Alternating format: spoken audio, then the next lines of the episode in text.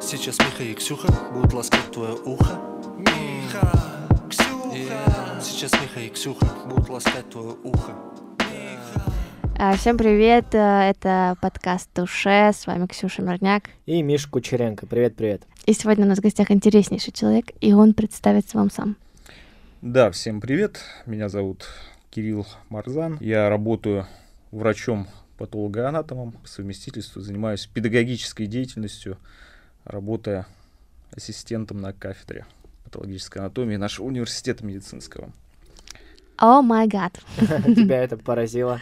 Меня все поразило. А, Расскажи, Кирилл, вкратце, как ты пришел к такой профессии? Ты всегда э, хотел этим заниматься или нет? Ну, смотря о чем мы говорим. То есть, если мы говорим о врачебной какой-то деятельности, то тут особо как-то вопросов не стояло на тему того, чем я буду заниматься. Это, ну, типа, сразу было понятно. Семейная? Не, не, не семейная. Вот родители у меня вообще от медицины ну, крайне далек, далеки, скажем Просто так. тяготило к этому. Ну, просто с самого детства, скажем так, наклонность была к каким-то к естественным наукам, М. особенно к человеческому телу. Почему, почему все устроено так, а не иначе? Мгм. Вот, ну, тут выбор был очевиден. А если говорить о патологической анатомии, то здесь, конечно, немного посложнее. Вот, потому что изначально я, конечно, не планировал заниматься патологической анатомией. А когда ты являешься там абитуриентом каким-то, когда у тебя стоит вопрос о выборе профессии, ты вот обращаешь свое внимание там на медицинский университет, и в современном обществе, да, даже и на тот момент, когда я поступал, это было сколько? 15, да, где-то 15 лет назад. Вот. Вся профессия вот этого врача, весь образ врача, она была излишне, скажем так, романтизирована. Ну, она и сейчас романтизируется. Мгм. Там можно посмотреть все эти сериалы, в том числе зарубежные, и наши там какие-то отечественные, где там врачи предстают, ну, как такие Герой, да. герои, да. Ну, вот. Нельзя сказать, что я был, собственно, поражен вот этим образом, но все равно Как-то повлияло, да, наверное? определенным образом, да, повлияло. Вот, но когда ты начинаешь сталкиваться с этим в реальной жизни, то все становится Совсем не то. совсем не то. Все расставляется по своим местам. Вот такой вот переломный момент, я помню, он у меня наступил после второго курса. Вот первый, скажем, не то, что переломный, а, знаешь, надлом такой некий Мгм. произошел. Вот. И это тоже там, понимаешь, для этого есть свои особенности времени, в которое это происходило. То есть это был, по-моему, 2007 или 2008 год. Тогда еще не было интернета в широком доступе. То есть у меня вообще, у меня интернет там году, наверное, в 12 или в 13 только появился широкополосный. Я не мог видеть то, как живут другие люди. У меня была какая-то своя категория людей, с которыми я общался, да, там компания небольшая. И там ребята, знаете, ну они такие не глупые были, скажем. Я бы даже сказал, ответственные Мгм. в какой-то степени. И я, то есть, будучи там 17-летним подростком, я думал, что да наверняка все люди такие. Было бы классно. Да, было бы вообще классно. То есть я думал, да все люди, наверное, такие, все балдежные, да, ответственные. А потом я пришел на практику после второго курса в больницу, и там я понял, что вообще далеко не все. Примерно, примерно Все вообще не 95% такие. людей, они вообще безответственно относятся, ну, в том числе, вот если мы говорим в контексте больницы, там, к своему здоровью. То есть это там выражалось в каких-то совершенно жутких историях. То есть там какие-то наркоманы попадались, там героиновые. И ты смотришь на это все и понимаешь, что, ну, как-то... Вот ты вкладываешь в человека, пытаешься его вылечить, Мгм.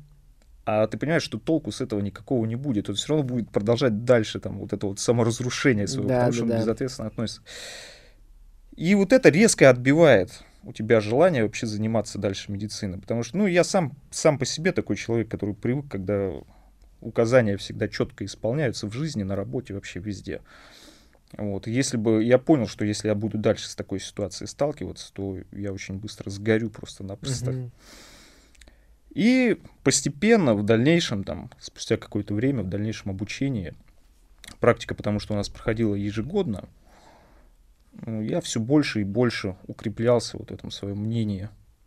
И в конечном итоге, уже подходя к моменту выпуска из университета, да, это шестой курс, я уже понял, что мне нужно выбрать что-нибудь такое, где бы я себя мог оградить Ну, чтоб наверняка было все четко. Где Да. не так обидно будет, да? Да, чтобы было все четко и не так обидно. И выбор пал на патологическую анатомию. Логично. Мгм. И я пошел туда, то есть я пришел, подал сразу документы, поступил. Там, ну, для родителей это бы вообще была удивительная новость. Мгм. Они думали, там, вот сейчас хирургом каким-нибудь станет, там, жизни спасать Помогать нам будет. будет, да? Да, уважаемым человеком будет. А тут патологоанатом, что это за профессия? Ну, сейчас уже смирились, уже деваться некуда. Ну, а сам, когда ты пришел туда впервые, а, не было у тебя какого-то, муж- ну, могу неправильно подобрать слово, Мгм. но некого отчуждения, отвращения, что все равно это тоже очень, очень специфическая деятельность. Пришлось ли тебе привыкать, да, к Да, тому, знаешь, что ты нет, делаешь? совершенно не пришлось. То есть у меня не было такого там к запахам каким-то, к виду там мертвого тела. Мгм. Ну, ты это уже в универе на курсе видел? Ну, во-первых, мы каком-нибудь, в да? университете с этим уже, ну, так или иначе сталкивались, там, ну, так, вскользь, знаете, на вскрытие там сводят, еще куда-нибудь, покажут там издалека посмотреть, там, нюхнуть немножко, вот, и все. Ну, а такого никогда не было. То есть я всегда спокойно относился к таким вещам, они меня никаким образом не трогали. А насколько вот то, что ты выбрал уже патологическую анатомию, тебя уже там ничего уже не удивляло? Ты уже там все знал, как это будет, и так это было. Ну, вот как ты говоришь, что с врачами ты, ну, именно с работой врача ты немножко так думал, что будет немножко по поприкольнее, поромантичнее, а Мгм. выяснилось не так. Вот в этой сфере все было так, как ты ожидал? Все даже лучше. Да, Чем я ожидал, все оказалось даже лучше. То есть на данный момент, ну, можно сказать, что своим положением вот рабочим я доволен там, на 100% и больше. Мгм. То есть я именно, я понял, что я нашел свое место. И мое место, оно всегда было там, на самом деле. Мгм. Вот таким вот образом. А это вообще э, определенный тип людей может там работать, как ты думаешь? Да, это безусловно, это определенный тип людей, потому что зависит от особенностей вот этой вот специальности патологической анатомии. И здесь можно сказать, то есть без преувеличения какого-то, я могу уже смело сказать, что патологическая анатомия, она является сложнейшей дисциплиной. То есть, ну вот вообще в структуре медицины и вот за период обучения студентов, вот все шесть лет, пока они учатся в университетах, это является сложнейшим таким краеугольным камнем просто. Вот. Почему так? Ну, потому что она находится на стыке. С одной стороны, она вбирает в себя, так скажем, все фундаментальные дисциплины, такие как физика, химия, биохимия, там, допустим, гистология, нормальная анатомия. Вот она является сборным компонентом, да, и сама по себе она является основой для уже, скажем так, клинических дисциплин. И вот являясь патологоанатомом, ты находишься на стыке, и это обязывает тебя одинаково хорошо разбираться и в фундаментальных дисциплинах, Мгм. И хорошо уметь интерпретировать их уже в контексте клинических каких-то случаев и разборов. А это требует от человека ну, определенных качеств. То есть это должна быть память очень хорошая. То есть это память, это эрудированность. Причем даже одной памяти это ну, недостаточно, потому что одно дело, когда ты просто запоминаешь какие-то факты, а совсем другое, когда ты можешь их систематизировать, Мгм. находить между ними связи и уметь вот этими связями пользоваться. Вот. Соответственно, у тебя должен быть и синтетический, и аналитический склад ума. И плюс ко всему должна быть еще и усидчивость, потому что ты должен в этом сидеть, погружаться, Мгм. разбираться. Вот. То есть это да, это определенный тип людей должен быть. Ну, я неоднократно видел такие случаи, когда ребята приходили сперва в специальность, и потом, ну, кто-то, может, не тянул, кто-то, может, разочаровался, ожидал совсем другого, и уходили. Ну, потому что очень тяжело. Мгм. Наверняка же многие думают, патологоанатом это кто? Вот ему труп привезли, он его что-то разрезал, разделал, что-то посмотрел, причину смерти нашел, не нашел, все, это его работа. А, так ли это? И вообще, что еще входит, э, что еще входит в деятельность патологоанатома, помимо тому, того, что он должен там узнать, от чего умер там человек? Ну, здесь можно разделить, вот, допустим, конкретно мою деятельность на три больших раздела, которые, ну, на данный момент в, ран- в равной степени занимают мое время. Ну, там нужно понимать, что с течением там времени они могут, скажем так, процент преобладания свой менять. Мгм. Вот. На данный момент, то есть, основной вид деятельности это, конечно, вскрытие, Мгм. патологоанатомические исследования. Когда действительно привозят пациентов, которые умирают в больнице, конкретно вот в той больнице, где я работаю, их привозят, привозят с историей болезни, то есть это документ, где вот отражена э, вся динамика нахождения пациента в данном учреждении. Изучаешь историю болезни, изучаешь те действия врачей лечащих, и затем уже проводишь патологоанатомическое исследование. Ну, то есть, перебью, это не просто тебе привезли, и ты такой, сейчас разрыжу, посмотрю, что там у него Нет, болит. конечно, нет. Нужно исследование провести какое-то определенное. То есть там есть определенный алгоритм.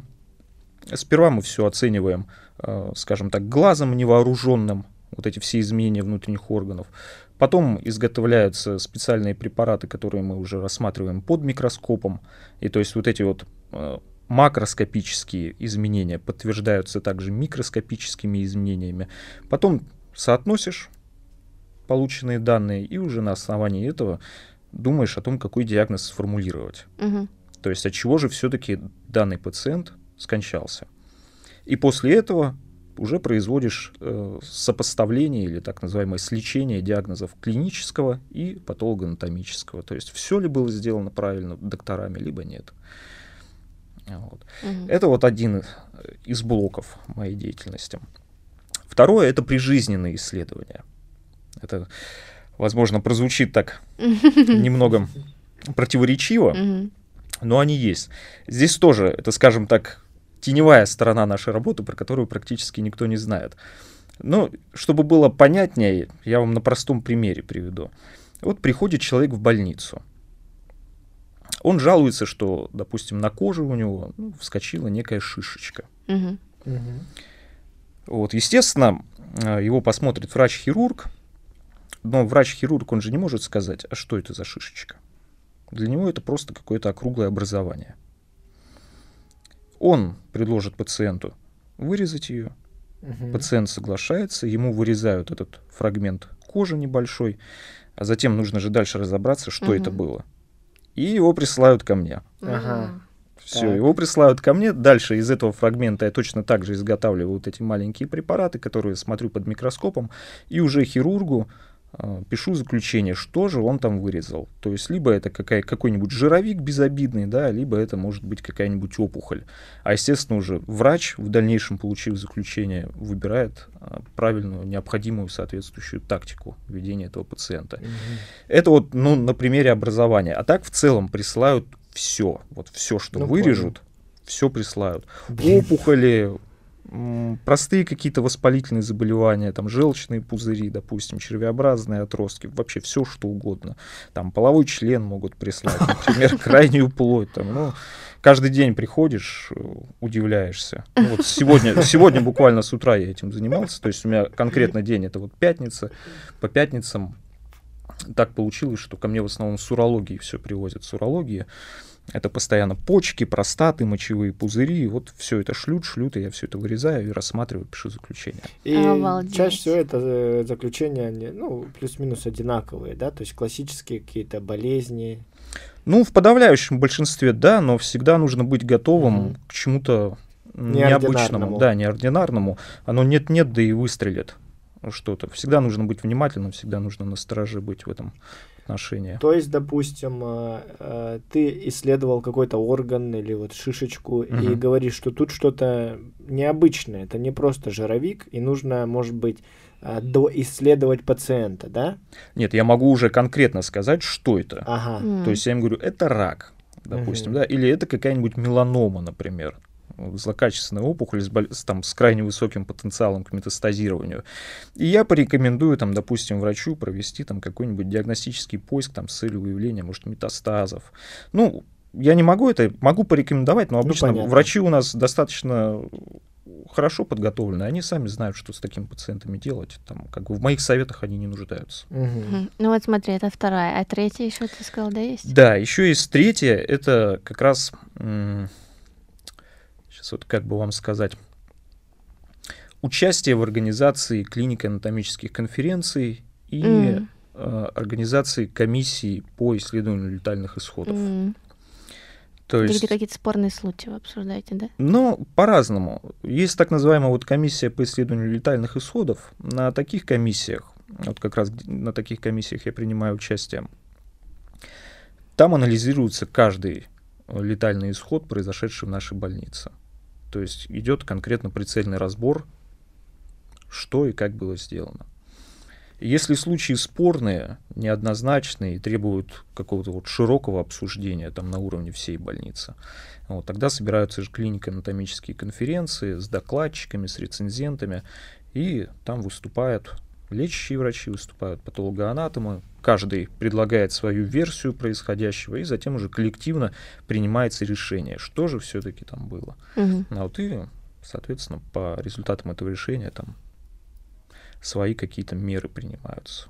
Мгм. То есть это тоже занимает достаточно много времени. Но это, наверное, одно из самых интересных, Да? что происходит на Из самом деле. твоих этапов тебе больше нравится? Да, потому что это всегда обсуждение, это всегда вот постоянное развитие хода клинической мысли, которая у тебя присутствует. Обмен То есть опытом. что, как это все происходило. Ну, где-то Круто. местами это и споры могут быть. Ну, я такие вещи люблю. Некоторые люди спросят, а вот зачем? Ну, вот привезли вам человека, который умер там э, от гриппа, супер острая там стадия. Э, Ну все, умер, умер. Зачем что-то делать, что-то исследовать? Зач- Для чего? Да, вот тоже у меня отец постоянно этим вопросом задавался. Говорит, вот ты работаешь, для чего ты вообще работаешь? Какую пользу ты приносишь? Во-первых, анализируя каждый раз э, смерти пациентов, со временем мы можем составить статистику, от чего больше людей умирает. От чего, кстати? Ну, первое место это традиционно сердечно-сосудистые заболевания. Есть инфаркты, инсульты. Вот. Второе место это онкология. Сука. Ого. То есть мы можем составить статистику, вот конкретно, например, в пределах Новосибирска эта статистика собирается. Понятно, что вот я работаю конкретно в горбольнице, в других больницах работают там другие врачи, но вместе в совокупности мы собираем статистику, которая позволяет судить уже нам на уровне города. Собираем статистику из других городов, областей, вот мы уже областную получаем, ну и так уже, собственно, и до федеральной недалеко. Зная то, от чего люди чаще умирают, мы можем э, дать направление для развития, собственно, тех необходимых центров медицинских, которые позволили бы нам предотвращать эти смерти. То есть мы видим, ага, больше всего там умирают от инфарктов. Ну, значит, наверное, нужно сосудистый центр какой-то построить. Умирают Мгм. там от онкологии, давайте онкологический вот в этом городе поставим. Таким образом снизим. И Мгм. то есть таким образом со временем э, формируются основные направления вот, лечебно-профилактической деятельности. Понятно, это процесс очень долгий, то есть это он десятилетия может занимать, но Такая Ну, это меди- медицинская всё не быстро. инфраструктура. делается, Мгм. да, то есть медицинская инфраструктура. Ну и, конечно, это контроль качества выполнения Работа врачей? работы врачей, да, Мгм. в нашем конкретном стационаре. То есть понятно, что врачи, ну, они работают все хорошо, они стараются работать хорошо. У врачей, у лечащих, у них никогда не стоит э, цели там навредить пациенту, там или еще что-то с этим пациентом несчастным сделать. У них одна цель это помочь, поскорее его выписать. Вот.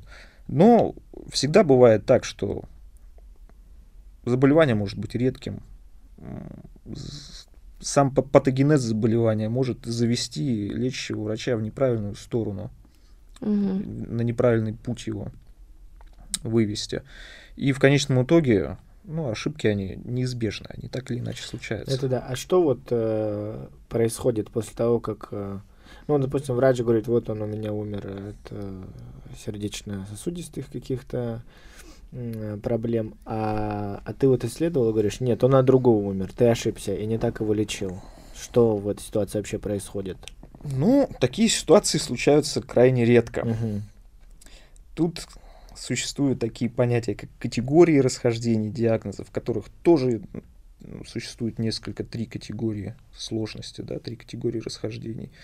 То есть нужно ж учитывать то, что пациент мог кратковременно пребывать в больнице, врач мог не успеть просто все, все обследования ему провести, да. Либо это называется, скажем так, объективные причины расхождения, на которые врач не мог повлиять.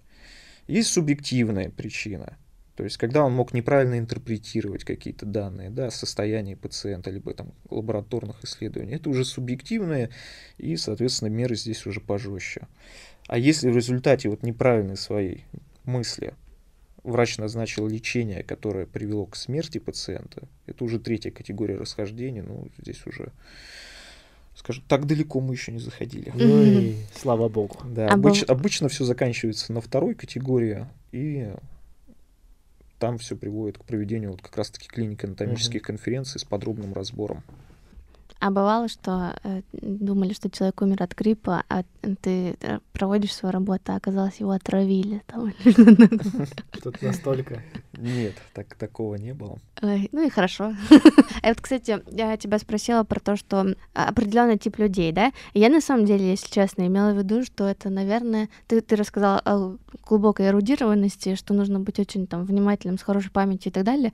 А я, если честно, думала, что я, я имела в виду про то, что не все, может быть, выносят такую работу в плане, ну, не знаю, Морально? Морально, да, бр- не брезгливость. Понятно, что брезгливости, наверное, у вас нет, э, вы же врачи, вы же готовы к этому. Но, тем не менее, может быть, бывало ли, что человек приходит и понимает, что не то, чтобы он не мало эрудирован, а просто вот, ну, я не вывожу, я, наверное, не смогу работать так. Ну, такого не было, чтобы люди приходили и вот не могли этого всего выносить. Типа, фу.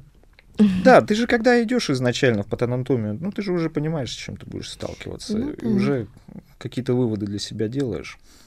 Вот. А по поводу того, что может быть тяжело, ну, Тебе вот было тяжело какое-то, хоть, хоть чуть-чуть на начальном? нет, мне вообще тяжело никогда не было. То есть у каждого человека, в том числе и у патолога-анатомов, с которыми я знаком, у каждого есть свой порог, скажем так, до которого они доходят. То есть обычно этот порог это вот дети. М. Вот вскрывать детей там очень многие, особенно женщины, ну, в силу какой-то мягкости своей, женственности, для них это тяжело. Вот. Ну да.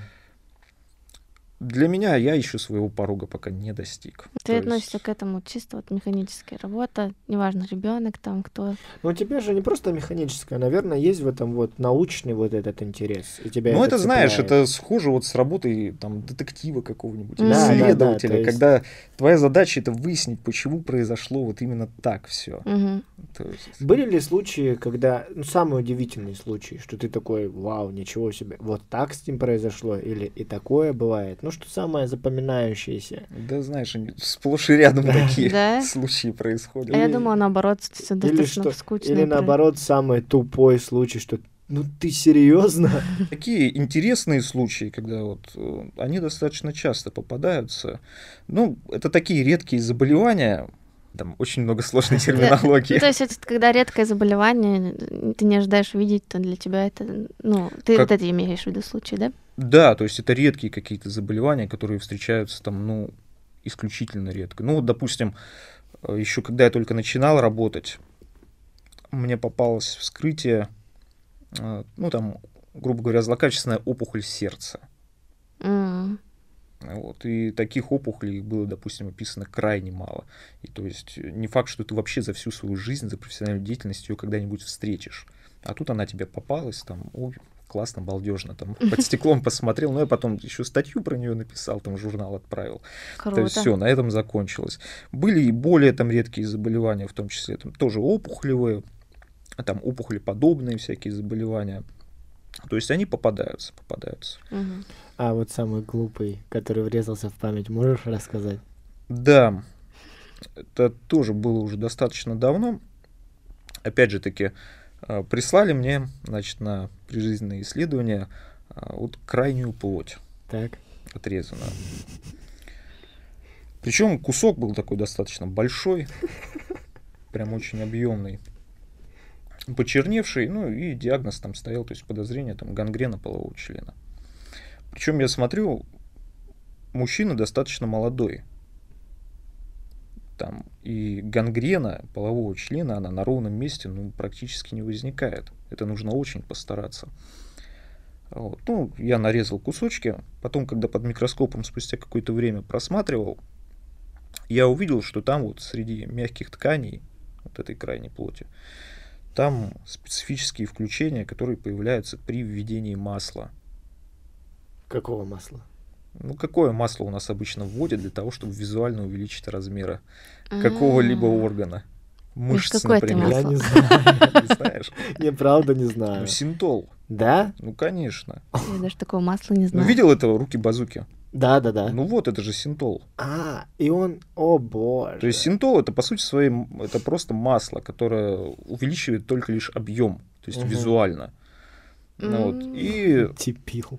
То есть я так подумал, 2 плюс 2 сложил, ну, видимо, там, может, какое-то впечатление хотел Надо произвести было. на даму, может, еще что-то. Но, естественно, у меня в голове сразу, ну зачем? Ну как? Есть же пылесос.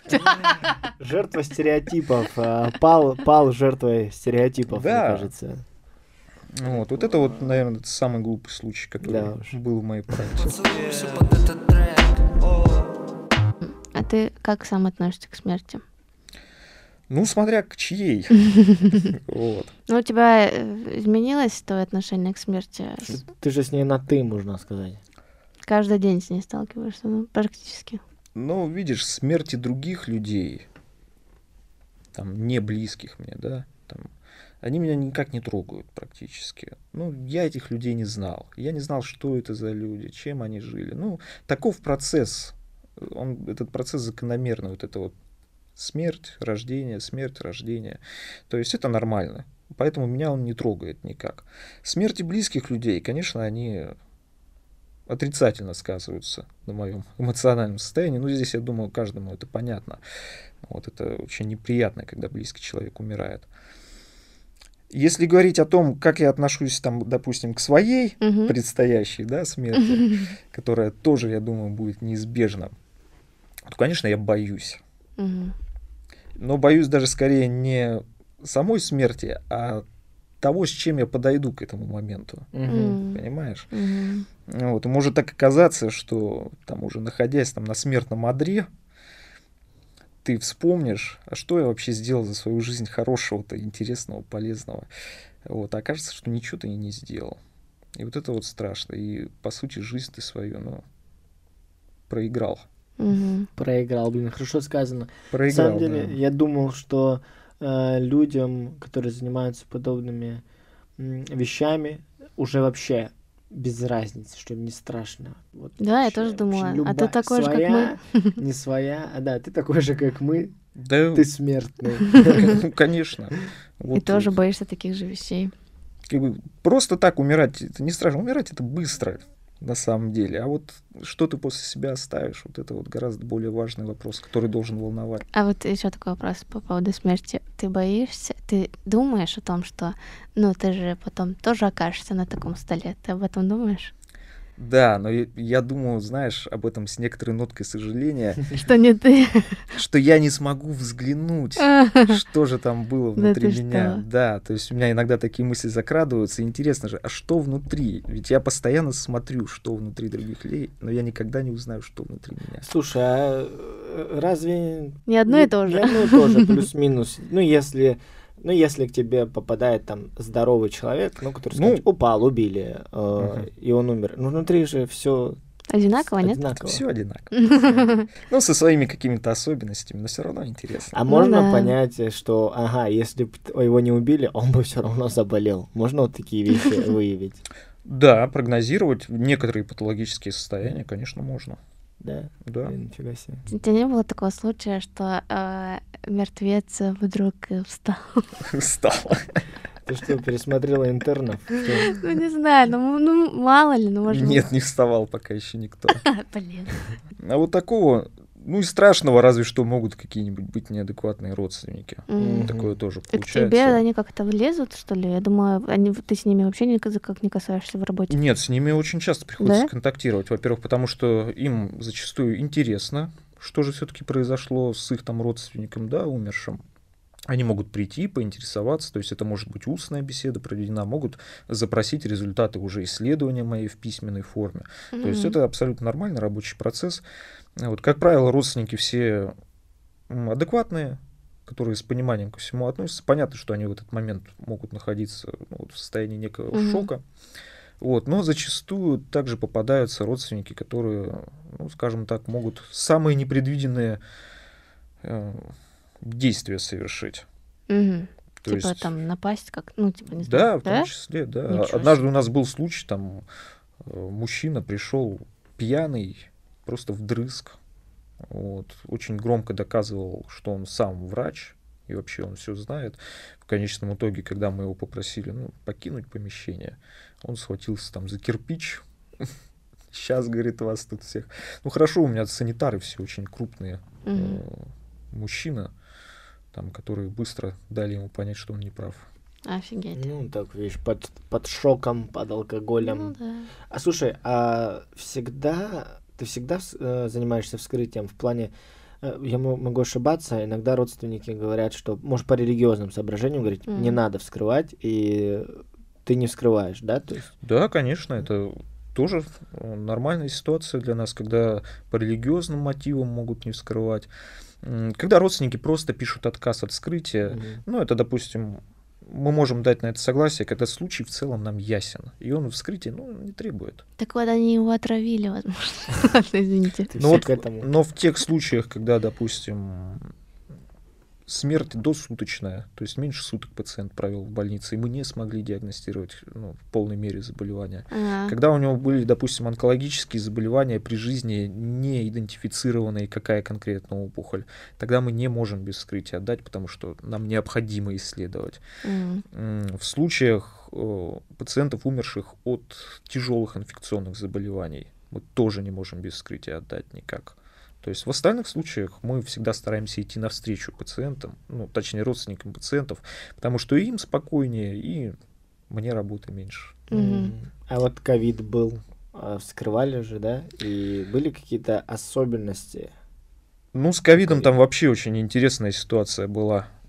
И особенностей тоже много было. Вот это вот время, эти два года, которые прошли, это вот сейчас вспоминаешь все как в тумане Мгм. просто, потому что вскрывали много, в том числе вот на базе нашей больницы там был развернут госпиталь в одном из, из корпусов.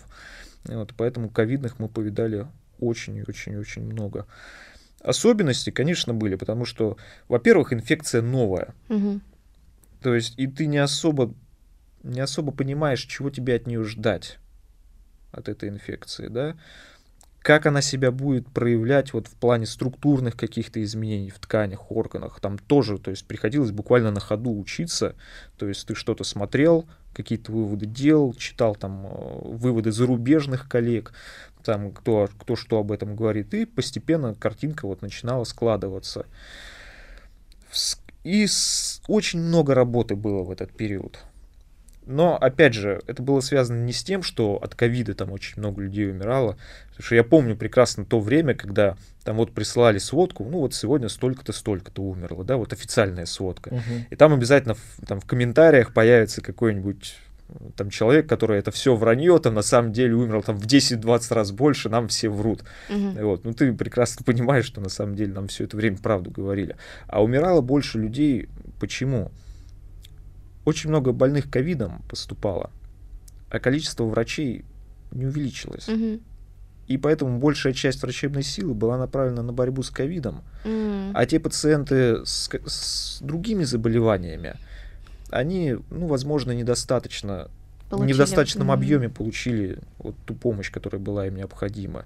И ну, вот произошла вот такая вот ситуация. Но для эпидемии это, в принципе, характерно. Здесь ничего удивительного Ну да. Для этого нет. Поэтому смертей стало больше. То есть для сравнения, допустим, раньше у нас до ковида там в день 2-3 вскрытия было. Ну, это на час тебе работа. О, серьезно? Я думала, это на весь день, два-три Не, вскрытия. Это, это на, на час. Э, В ковид, там в самые такие времена, там по 20, по 30 вскрытий. То есть все-таки ковид существует. Да, он, он существует еще как существует. Вот. Сейчас меньше. Сейчас уже гораздо меньше. Но это тоже закономерный процесс, потому что, во-первых, большему количеству людей сделали прививки которые, ну, конечно, стопроцентная их эффективность не доказана, но, по крайней мере, положительные моменты они все равно в себе несут. Там, кто бы что ни говорил. Вот. Ну и плюс ко всему, ну, практически все люди переболели, там, ну, все, уже болеть некому. Мгм. Ну То да. есть сейчас нам один-два где-нибудь может проскочить. Ну, очень- очень-очень мало Я стало. читал просто, что еще, возможно, много лет э, врачи, ученые будут обнаруживать какие-то... э, То, как э, повлиял Ковид? ковид на организм. Да, да, да. То есть это обязательно будет, потому что, опять же, те изменения, которые он вызывал в легочной ткани, ну и меня самого это наталкивало на определенные мысли о том, как в последующем себя уже будет организм вести. То есть я не исключаю того, что там лет через 5-10 нас ожидает всплеск там онкологических заболеваний легких. И это из-за ковида будет, Да, да? это, это Вот будет из-за вот. ковида во многом. Блин. Пиздарики. Долбанный ковид. Вот надо было ему эту обезьяну что там делать. Летучую мышь. Летучую мышь. Летучую мышь. да. И было страшно в тот момент, допустим, заразиться. Вот ты спрашивал там, что Мгм, самое страшное в нашей профессии. Ну вот, на мой взгляд, вот, или точнее, самое неприятное, это вот э, шанс заразиться. А он есть при вскрытии шанс Да. заразить? Да? Да. То есть О. нужно соблюдать определенные меры, чтобы не Конечно. случилось этого. То есть в доковидное время у нас там, ну, чем? Туберкулезом можно было Мгм. заразиться. А вот туберкулезом, ну, так, нет-нет, да и проскакивает э, у патологоанатомов, у И, врачей. и как э, работать с такими пациентами? Ну, маску надеваешь, все. Да. Маску и нужно покушать хорошо перед вскрытием. М. Да, это серьезно. Интересно. Ну, как туберкулез, он не любит э, сытых и богатых. А, Надо все время кушать. Надо хорошо кушать просто, да, хорошо кушать и в целом Интересно. Э, вести, У тебя были так, случаи такие туберкулезные? то сплошь и Да. рядом. Ну, У нас подписан контракт с туберкулезной больницей, которая вот целенаправленно именно пациентов с туберкулезом возит, возит, возит. То есть их я уже повскрывал там, ну, сотни таких пациентов. Но у меня все нормально в этом Вы плане. можете быть пок- спокойны. Да, то есть можно заразиться, ну, ВИЧ, гепатит. Вот когда ковид появился, были риски заразиться ковидом. Не Ну знал, что ковидом можно заразиться. Ты чё, конечно. Да, и я знал даже такие случаи, когда заражались ковидом от э, Коллеги твои. трупов, да, коллеги, ну, в том числе и с летальными исходами. О, Не, я просто думал, что умирает организм, умирает и инфекция в нем, потому что он же за счет чего ему выживать? Ну, инфекция бывает разной, и у нее есть свои способы сохранения, поддержания своей жизнедеятельности даже там в мертвом теле. Вот. Того же самого ВИЧа, самое. ковида, да. Вот это неприятно. У меня даже был один случай на работе еще в 2015 году, когда я случайно порезался, скажем так, при вскрытии пациента, умершего от ВИЧа. М, И у него был ВИЧ, гепатит, то есть полный набор. Я порезался.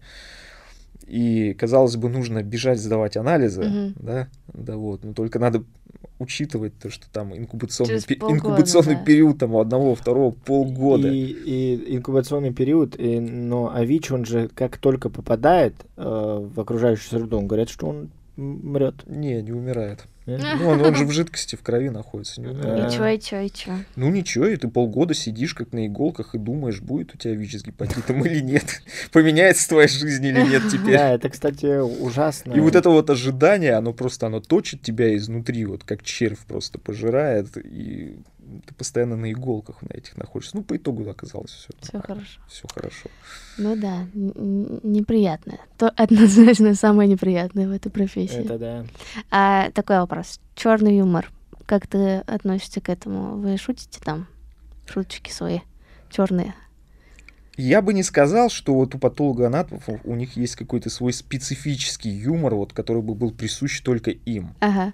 Такого нет, там каких-то вот шуток, вот эти шутки, анекдоты, это вот все является плодом вот фантазии, скажем так, людей далеких от нашей специальности, которые там придумывают эти анекдоты про кашу там из желудка, там еще чуть-чуть, ну наверняка вы там читали все это. Мгм. Вот такого специфического юмора нет, то есть там все обычные люди, и, соответственно, шутим мы на довольно-таки обычные темы, вот как обычно.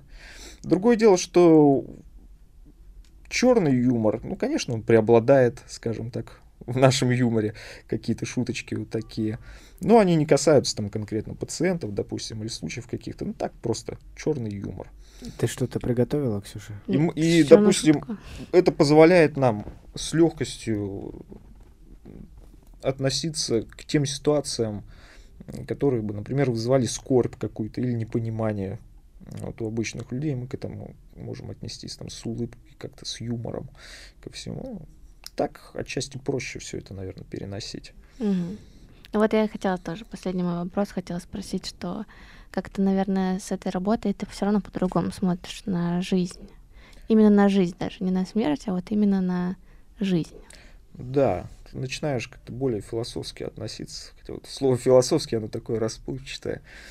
Да, то есть я по себе заметил, э, отношение мое поменялось. Я перестал вникать, вот знаешь, в какие-то такие проблемы, скажем так, мелкого характера, локального. То есть они все меньше и меньше перестают меня волновать. И я перестаю погружаться в какие-то ситуации, а когда ты не погружаешься в них, ты находишься над ними. Можно вот так представить. ты видишь все это сверху, и у тебя совершенно другой взгляд на все. Угу. Вот это, наверное, результат вот этой моей профессии. То есть, когда ты перестаешь вникать, ты понимаешь, что на самом деле вот эти все проблемы, ну, такие мелочи, Ерунда, да. которые зачастую даже внимания твоего не заслуживают, потому что ты просто потратишь силы, нервы, можешь еще кого-нибудь обидеть, расстроить какого-то человека, поссориться с кем-то. Зачем? Гораздо mm проще либо в них не встревать, либо просто забивать. Спасибо, что ты поделился с нами. Очень было интересно. Да, спасибо огромное. Спасибо, да, что пришел. А, да. Спасибо всем, кто нас дослушал до конца. Не болейте, дай вам Бог здоровья. Да, всем пока. Пока. Да. Сейчас Миха и Ксюха будут ласкать твое ухо. Миха, Ксюха. Yeah. Сейчас Миха и Ксюха будут ласкать твое ухо.